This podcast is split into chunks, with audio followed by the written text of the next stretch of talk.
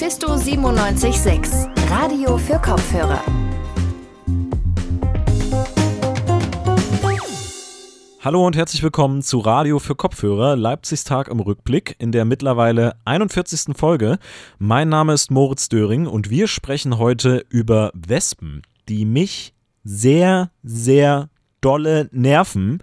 Deswegen haben wir heute ein paar Tipps gegen Wespen am Start. Außerdem geht es um den Frauentresen. Das ist ein Podcast, der am Tresen des Café Kuhne hier in Leipzig aufgenommen wird. Coole Sache, so viel kann ich schon mal verraten. Und wir schauen uns an, wie Studierende denn so studiert haben während Corona. Die HTWK hat nämlich ihre Studierenden befragt. Online-Seminare, Homeoffice, Zoom, ehrlich gesagt, ich kann es nicht mehr hören. Ich oute mich hiermit offiziell als Nicht-Fan von Online-Konferenzen, aber damit bin ich sicher nicht allein, denn davon waren ja alle Studierenden betroffen, an allen Hochschulen und Unis und so richtig vorbereitet war darauf ja niemand. Weder die Studierenden noch die Unis selbst. Umso interessanter herauszufinden, wie denn die Studierenden mit der ganzen Sache umgegangen sind, ob sie einigermaßen klargekommen sind oder eben nicht und genau das hat die HTWK getan. Die hat nämlich gestern die Ergebnisse einer Online-Befragung vorgestellt, in der Studierende der HTWK befragt wurden. Über die Ergebnisse habe ich mit Barbara Mikus gesprochen. Sie ist die Prorektorin für Bildung an der HTWK und ich habe sie zu Beginn gefragt, wie es den Studierenden denn so ging im letzten Semester. Ja, es war für uns ja auch interessant. Ne? Deswegen haben wir auch diese Befragung gemacht, mal die Einschätzung der Studierenden zu erfahren. Und ähm, wir haben wirklich ähm, ganz interessante Erkenntnisse aus dieser Befragung gezogen. Also glücklicherweise haben auch ungefähr ein Viertel der Studierenden mitgemacht. Da muss man ja auch immer darauf hoffen, dass sie gerade jetzt bei dem schönen Wetter und auch so Lust haben, an so einer Befragung teilzunehmen. Aber die Rücklaufquote war überraschend gut. Und ja, wir haben sowohl positive als auch negative Ergebnisse bekommen. Also natürlich, ähm, wie zu erwarten war, ähm, ist es für die Studierenden natürlich schwieriger gewesen, jetzt mit der Distanzlehre umzugehen. Es ist schon was anderes, gerade bei uns an einer HAW, wo wir sonst immer in kleinen Gruppen ja die Lehre machen. Ne? Und jetzt fehlte dieser, diese Interaktion mit den Kommilitonen und man musste alles in Distanz über Computer machen. Ne? Das war schon für die meisten etwas schwieriger, aber insgesamt gesehen war es dann aber auch wieder so, dass 40 ähm, Prozent der Studierenden gesagt haben, naja, wir können unser Studium aber im Prinzip wie geplant fortsetzen. Und weitere 25 Prozent haben gesagt, okay, es ist zwar etwas schwieriger, aber wir können trotzdem problemlos weitermachen. Ne? Das war uns ganz wichtig im letzten Semester. Jetzt äh, denke ich ja mal, also es ging ja da auch viel um digitale Lehre dann während des Semesters. Was waren denn da so konkret die positiven Aspekte, die da vielleicht funktioniert haben? Naja, was auf jeden Fall als Vorteil von den Studierenden angesehen wurde, und das haben auch 65 Prozent gesagt, die höhere Flexibilität. Ne? Das ist ja klar, man ist örtlich, zeitlich flexibel.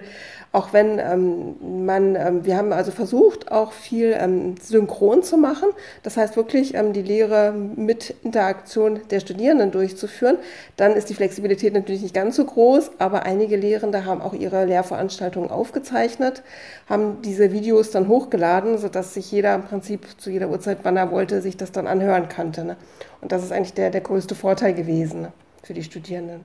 Und hat sich da auch konkret was verändert in der digitalen Lehre dann zum vergangenen Semester? Also ist, ist, hat sich da was entwickelt in der digitalen Lehre? Naja, klar, auf jeden Fall, ne? weil ähm, die Lehrenden bei uns, die wenigsten haben vorher digitale Lehre gemacht. Ne? Wir haben ja alles in Präsenz gemacht und die Lehrenden wurden sozusagen auch ins kalte Wasser geschmissen und mussten jetzt komplett sich ähm, dort drauf einrichten, ne? also seine, die, der Veranstaltungen aufzeichnen oder sich eben, wir haben halt verschiedene Tools gehabt, mit denen man eben diese synchrone Lehrveranstaltung auch durchführen kann, Zoom, Big Blue Button und was es dort nicht alles gibt. Ne? Und da musste man sich erstmal reinfuchsen, aber das haben auch die Lehrenden gut hinbekommen. Nochmal kurz zum Verständnis, so synchrone Lernveranstaltungen, das sind quasi einfach Online-Seminare in, in Meetings. Genau, wo die Studierenden dabei sind, ne, wo man sie fragen kann, wo man, genau wie sonst auch, wo man sagen kann, hier, jetzt macht mal eine Aufgabe und wir vergleichen dann die Ergebnisse, die können sich auch selber einschalten, reden natürlich mit, so ist es halt gedacht. Ne? Und asynchron ist eben so, dass man wirklich die Lehrveranstaltung aufzeichnet und als Video dann praktisch sich nur zu Hause anhört, ohne Interaktion. Das ist der Unterschied. Hm. Ja, auf jeden Fall, das klingt ja alles schon mal, als wäre die HTWK äh, sehr gut umgegangen mit, mit der Krise. Gibt es da vielleicht auch noch Verbesserungspotenzial, was man da machen, äh, verbessern noch könnte? Ja, klar, auch das haben wir natürlich aus der Befragung herausbekommen, dass trotzdem viele ähm, sich, was die Prüfungsvorbereitung anbelangt, ähm, noch ja, Verbesserungen wünschen. Also das müsste man vielleicht noch intensivieren, weil so Sachen wie Tutorien, die sind halt nur sehr begrenzt, ähm, haben die stattgefunden. Ne? Und da müsste man halt gucken, dass man dafür einen Ausgleich findet. Oder sich eben andere Möglichkeiten noch überlegt, mit intensiveren Sprechzeiten oder so, um die Prüfungsvorbereitung eben zu verbessern. Also das war so ein bisschen ein Manko, was von den Studierenden hier auch genannt worden ist. Ich könnte mir da auch vorstellen, dass der Austausch, äh, Austausch zwischen den Studierenden dadurch vielleicht ein bisschen schwieriger geworden ist, wenn es diesen quasi diesen Sammelpunkt der Uni nicht gibt. Ja, auf jeden Fall. Ne? Also das denke ich auch. Und das zeigt sich auch darin, dass ja eben über die Hälfte gesagt haben, naja, die psychische Belastung war schon größer. Und ich denke mal, das hängt eben auch damit zusammen, dass man dann doch mehr Einzelkämpfer ist, ne? wenn man zu Hause vor seinem Computer sitzt und sich ja viel im Selbststudium auch aneignen muss. Ne? Genau. Der Rektor der HTWK, der hat ja auch noch angegeben, dass die Aussagen der Befragung auch die Handlungsgrundlage für das kommende Semester bilden. Wie sieht es denn da aus? Gibt es schon Pläne für das kommende Semester? Ja, wir sind natürlich am Planen. Unsere Stundenplanung ist eifrig dabei, weil ähm, aus, wir wollen, würden natürlich schon gerne mehr Präsenzlehre machen als im letzten Semester, weil sich eben auch gezeigt hat, dass viele Studierende, wenn sie auch die Flexibilität ähm, sich gewünscht haben, aber trotzdem eben auch gesagt haben, naja, Präsenzlehre ist doch was anderes, ne? wir würden die Präsenz bevorzugen.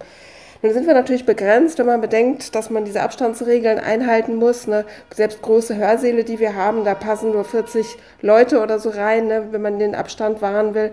Und das heißt, auch selbst obwohl wir ja relativ kleine Gruppen haben, müssen wir halt gucken, wie wir die unterbekommen. Also in Seminarräume beispielsweise, wo sonst 40 Leute reinpassen, können jetzt maximal 14, 15 Personen rein. Das heißt, wir müssen die Gruppen noch weiter teilen. Und das Ganze macht natürlich die Stundenplanung komplexer. Aber nichtsdestotrotz wollen wir das natürlich irgendwie, wenn es geht, versuchen und zumindest ähm, also teils online, teils Präsenz dann machen. Also geht man dann doch einen Schritt weit positiv mit, mit Hoffnung aus der Krise raus und versucht das nächste Semester zu starten. Auf jeden Fall. Ne? Und wir werden aber auch unsere technische Ausstattung noch weiter verbessern, um eben auch da für die Teile, die online laufen, da eben auch noch Verbesserungen herbeizuführen. Das sagt Barbara Mikos, sie ist Prorektorin für Bildung an der HTWK. HTWK. Danke, Frau Mikos, äh, für das Gespräch. Die Sonne scheint, es ist warm, nicht nur warm, sondern richtig heiß und man sehnt sich einfach nur nach einer Abkühlung. Tja, und dann greift man zur kalten Limo oder holt sich ein Eis, was ohne Frage immer eine gute Idee ist, wenn da nicht nur diese Wespen wären, die unbedingt ein Stück vom Eis abhaben wollen. Gerade jetzt im August richtig schlimm und nervig. Man hört ja immer, ruhig bleiben, die machen nichts. Aber habt ihr schon mal versucht, da ruhig zu bleiben, wenn so ein gelb-schwarz gestreiftes Mördergerät vor eurem Gesicht rumschwebt? Ich kann es zumindest nicht, aber ich erhoffe mir neue Strategien. Mein, mein, Kollege Levin Wortmann, der hat sich ganz viel mit Wespen beschäftigt und ist jetzt mit mir per Telefon verbunden. Hallo Levin. Hallo Moritz. Levin, was tut man denn, wenn man so ein Problem mit Wespen hat? Ja, du hast es gerade schon angesprochen und das ist auch die erste, einfachste und beste Möglichkeit, mit Wespen umzugehen. Und zwar nicht in Panik verfallen, ruhig bleiben, keine schnellen Bewegungen, denn das kann die Tiere dann aggressiv machen und die Situation dann eigentlich noch verschlimmern. Mein erster und einfachster Tipp wäre tatsächlich das Essen einfach wegstellen bzw. abdecken, sofern das möglich ist. Und wenn das nicht möglich ist, da habe ich mal mit Sabine Rötsch gesprochen. Sie ist nämlich Expertin für Hautflügler, also für Bienen, Hornissen und Wespen. Und Frau Rötsch empfiehlt Folgendes. Und eine andere Möglichkeit, die ganz hilfreich ist, das ist eine Wassersprühflasche für Pflanzen mit so einem Zerstäuber vorne dran. Damit kann man die Tiere, wenn sie dann doch sehr lästig sind, kurz ansprühen. Die Tiere denken dann, dass es regnet und verlassen einfach kurzfristig den Ort, wo man ist. Okay, also am besten ist es immer, das Essen möglichst fernzuhalten und falls es nicht ausreicht, kann man die Wespen vorsichtig mit Wasser besprühen. Jetzt gibt es ja diverse Hausmittel wie Kaffeesatz oder eine nelkengespickte Orange und natürlich auch Chemie wie Sprays, Gift oder Räucherstäbchen. Was ist denn damit? Davon wird generell abgeraten, gerade von Giften wird abgeraten, denn die Tiere umzubringen ist verboten und man macht sich damit sogar strafbar. Ähm, also auch nicht nur Gifte nicht verwenden, sondern auch die Tiere nicht totschlagen oder irgendwelche Fallen benutzen, in denen die Tiere sterben könnten. Die gerade angesprochenen zum Beispiel Hausmittel funktionieren oft gar nicht so gut und auch viele chemische Mittel, wie zum Beispiel die Räucherstäbchen oder Sprays, um die Tiere zu verscheuchen, funktionieren auch nicht so wirklich gut. Zumindest ist es wissenschaftlich nicht bestätigt, dass die Mittel nicht funktionieren. Letztendlich sind tatsächlich immer noch die besten Tipps ruhig bleiben, Essen wegstellen und notfalls zur Wasserflasche greifen. Also das ruhig bleiben, ich muss es weiterhin äh, versuchen. und äh, vielleicht im Notfall mal die Wasserflasche, dann habe ich vielleicht auch mal ein Essen im Freien ohne eine Panikattacke. Aber warum kommen denn die Wespen überhaupt? Also ganz generell, die Wespen kommen nur in den Monaten Juli, August und September. Das hat was damit zu tun, dass dann die Wespenvölker besonders groß sind, also viele Wespen in einem Volk leben und eine Nahrungsmittelknappheit besteht. Diese Nahrungsmittelknappheit kommt daher, dass ähm, Wespen sich normalerweise von Insekten ernähren und wenn einfach nicht genug Insekten da sind, zum Beispiel weil der Sommer besonders heiß ist oder äh, durch Pestizide viele Insekten versterben, gibt es nicht genug Fressen für die Wespen und dann bedienen sie sich erst an den Nahrungsmitteln von uns Menschen. Tja, und jetzt gibt es ja auch noch andere unliebsame Besucher als Wespen. Was ist denn mit Bienen oder Hornissen? Frau Röth meinte dazu, die Hornisse ist die größte heimische Wespenart, die kommt aber nicht zum Kaffeetisch. Also man hat eigentlich kaum Berührungspunkte mit Hornissen, ne? also außer wenn man jetzt irgendwo ein Nest in der Nähe hat. Ähm, und ansonsten ist es ähnlich mit Bienen, also der Honigbiene, der Wildbiene und auch den Hummeln, die auch zu den Wildbienen gehören. Man hat eigentlich kaum Berührungspunkte mit den Tieren. Das Einzige, was passieren kann, ist eben dadurch, dass es jetzt so sehr trocken ist, benötigen die Tiere Wasser. Also vor Hornissen und Bienen muss man ebenso wenig Angst haben wie vor den Wespen. Bei ihnen gelten auch genau die gleichen Tipps, dass sie ruhig bleiben und die Tiere möglichst nicht verärgern. Wenn sich dann doch mal ein Tier an den Tisch verirrt, dann kann man den Tieren sogar helfen. Das hat Frau Rötsch gerade ja sogar gesagt. Sie suchen einfach nur nach Wasser, denn in diesen heißen Sommern nutzen die Tiere das Wasser, um ihren äh, Bau zu kühlen. Das heißt, wenn man ihnen helfen möchte, kann man ihnen einfach ein Glas oder eine Schale mit Wasser hinstellen. Die Tiere bedienen sich dann daran und verschwinden dann auch recht schnell wieder. Und die suchen auch gar nicht nach den Nahrungsmitteln auf dem Tisch, so wie die Wespen das machen. Jetzt haben ja aber viele Leute doch schon ziemlich Angst vor den Wespen, Hornissen oder Bienen. Ich würde mich da ja, wie gesagt, auch einschließen. Und naja, dann hilft man äh, wahrscheinlich eher nicht so bereitwillig. Aber warum sollte man den Tieren denn trotzdem helfen? Warum sind die so schützenswert? Weil die Tiere ein ganz, ganz wichtiger Teil des Ökosystems sind. Bei Bienen und Hummeln wissen die meisten das äh, wahrscheinlich, aber auch Wespen und Hornissen sind Bestäuber. Das heißt, sie sind dafür relevant, dass Pflanzen sich verbreiten können und dass Pflanzen Nachkommen zeugen. Also dass es einfach neue Pflanzen gibt. Wenn man die Tiere jetzt tötet oder dafür einfach sorgt, dass es weniger von ihnen gibt, dann gibt es am Endeffekt auch weniger Pflanzen. Und dazu ist auch noch wichtig, die Bienen und die Hummeln können das nicht alleine erledigen, denn es gibt Pflanzen, die sind darauf angepasst, dass sie zum Beispiel nur von Wespen oder nur von Hornissen bestäubt werden können. Und wenn man dann eine große Artenvielfalt von Pflanzen haben möchte, dann braucht man auch eine große Artenvielfalt von Hornissen, Wespen und Bienen. Also Notiz an mein Zukunfts-Ich, wenn sich mal wieder eine gelb-schwarze Kampfdrohne nähert, ruhig bleiben, Essen wegstellen und vielleicht zur Wasserflasche greifen. Egal, ob man die Tiere damit verscheucht oder ihnen etwas zu trinken gibt, der Natur ist damit auf jeden Fall geholfen. Levin Wortmann war das. Danke für das Gespräch, Levin. Sehr gerne. So ein Tresen in einer Bar, das ist ja schon irgendwie so ein Männerort. Zumindest wird einem das immer so vermittelt, in Filmen und Serien zum Beispiel. Und das ist ja eigentlich eine Sache, die sich so langsam mal ändern könnte. Und genau dabei hilft Anna Kaufmann. Sie ist die Inhaberin vom Café Kuhne auf der Eisenbahnstraße und veranstaltet dort einen Frauentresen als Podcast. Und in dem wir jetzt erstmal kurz reinhören.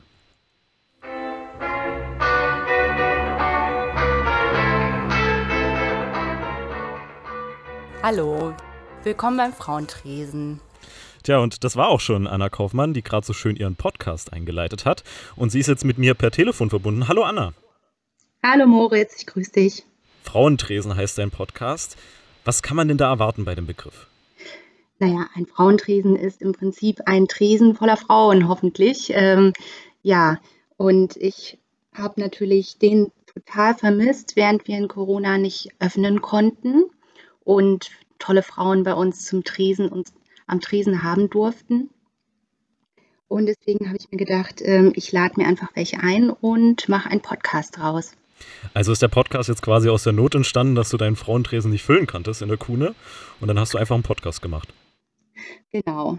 Sonst äh, sehe ich das ähnlich wie du auch oder also ganz oft kommt man in Bars rein und der ganze Tresen ist besetzt von Männern. Vielleicht verirrt sich mal ein oder zwei zum Tresen, aber in der Regel ähm, ja, hat man nicht so das Gefühl, am Tresen als Frau 100 Prozent willkommen zu sein oder ebenbürtig. Also ich habe ganz oft zum Beispiel selber im Tresen das Gefühl, dass man so Frischfleisch isst oder auf Männerfang ist oder ähm, einfach so ein bisschen äh, eine Ausnahme darstellt. Ich werde dann auch ganz oft gefragt, hey, ähm, bist du alleine hier? Und wenn man dann sagt, ja, dann sagt man, sagt die andere Person so, oh, das ist aber mutig. Und dann guckt man in die Runde und alle anderen Männer sind irgendwie mutiger als ein, also man selbst. Das finde ich ein bisschen verwirrend. Und ähm, ich sehe auf jeden Fall im Kuhne gibt es ganz oft reine Frauentresen und es ist nichts Besonderes. Und das wollte ich einfach nochmal transportieren und auch andere Frauen ermutigen, nicht nur in Kuhne, sondern auch woanders einfach mal an Tresen zu gehen und Spaß zu haben mit einem ganz einfachen Selbstverständnis, dass man nicht ähm, irgendwie anders ist als alle anderen oder mutiger als alle anderen, sondern ganz normal. Also kann ich das so verstehen, dass sich der Frauentresen ähm, bei euch im Kuhne quasi so ganz normal entwickelt hat und das gar nicht so ein, so ein Event quasi ist, sondern das einfach zur Normalität da geworden ist? Genau. Also natürlich sagen wir nicht, es sind nur Frauen willkommen oder nur Männer willkommen oder trans oder inter oder also ist natürlich jeder willkommen und jede willkommen, aber ähm, wir haben auf jeden Fall das Gefühl, dass besonders Frauen auch gerne an unseren Tresen kommen, weil es eben nicht so, ähm, so unter einem Stigma läuft oder man sich unwohl fühlt, sondern das ist eigentlich relativ normal bei uns. Genau, und jetzt hast du den Frauentresen ja als Podcast umgewandelt. Ähm, und da lädst du natürlich dann auch Frauen ein. Wen suchst du denn da so als Gäste aus? Wer ist denn da im Podcast dann da? Mhm. Im ersten äh, Podcast ging es um das Thema Selbstständigkeit und da habe ich natürlich erstmal in meinem Netzwerk geguckt, wer ist selbstständig und wer ist ähm, ja eine gute Gesprächspartnerin und die habe ich dann einfach eingeladen. Das war zum einen mal die Lea Wegener.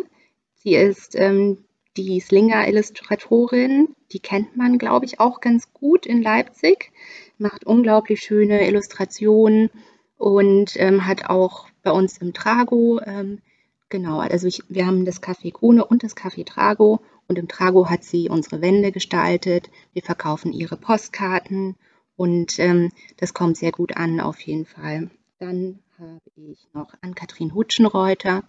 Sie ist ähm, Fotografin und macht den Blog ähm, und das Lifestyle-Magazin äh, Annabelle sagt. Und sie hat für uns zum Beispiel auch ganz viele Fotos, Produktfotos gemacht und dann habe ich sie eingeladen. Und dann Franziska Müller vom Layers Mag ähm, kenne ich auch um ein paar Ecken und sie ist auf jeden Fall auch eine super taffe, selbstständige Frau. Und ja, das möchte ich total gerne im, im Tresen-Podcast, äh, Frauentresen-Podcast zeigen. Jetzt hast du schon gesagt, euer erster Podcast, der ging um das Thema Selbstständigkeit. Wie kam es denn da zu dem Thema? Das Thema Selbstständigkeit habe ich ausgewählt, weil ich natürlich als Frau selbstständig bin und das auch Teil meiner Identifikation ist. Und ich fand es wichtig, ähm, dass ein Frauentresen oder ein Podcast nicht nur über Frauenthemen, also klassische Frauenthemen geht, sondern ganz normale alltägliche Themen, wie zum Beispiel die Berufsform, die man hat oder ja, gewählt hat. Und eure erste Folge, deine erste Folge, die kam am 20. Juli raus. Wann kommt denn da die nächste? Die nächste Folge kommt, wenn alle aus dem Urlaub wieder da sind und die zweite Folge aufnehmen können.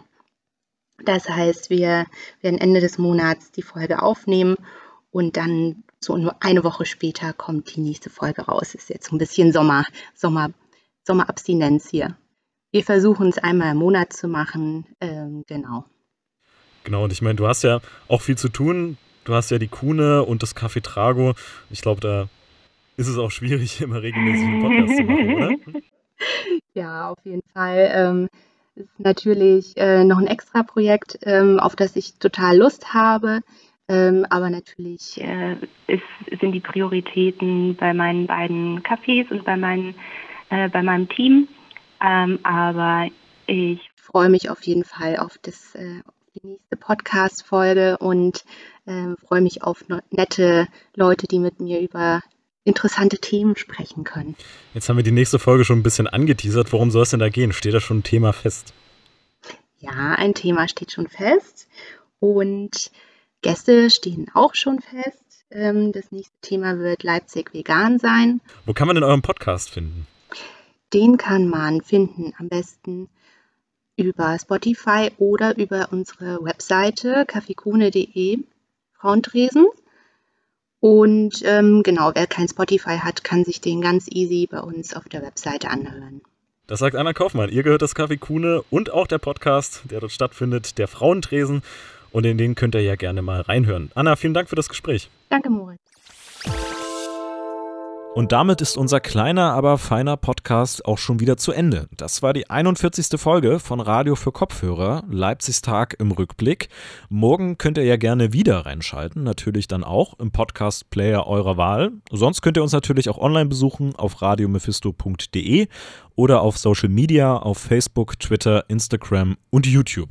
Vielen Dank an alle, die an der Folge beteiligt waren. Ich verabschiede mich. Macht's gut und bis zum nächsten Mal.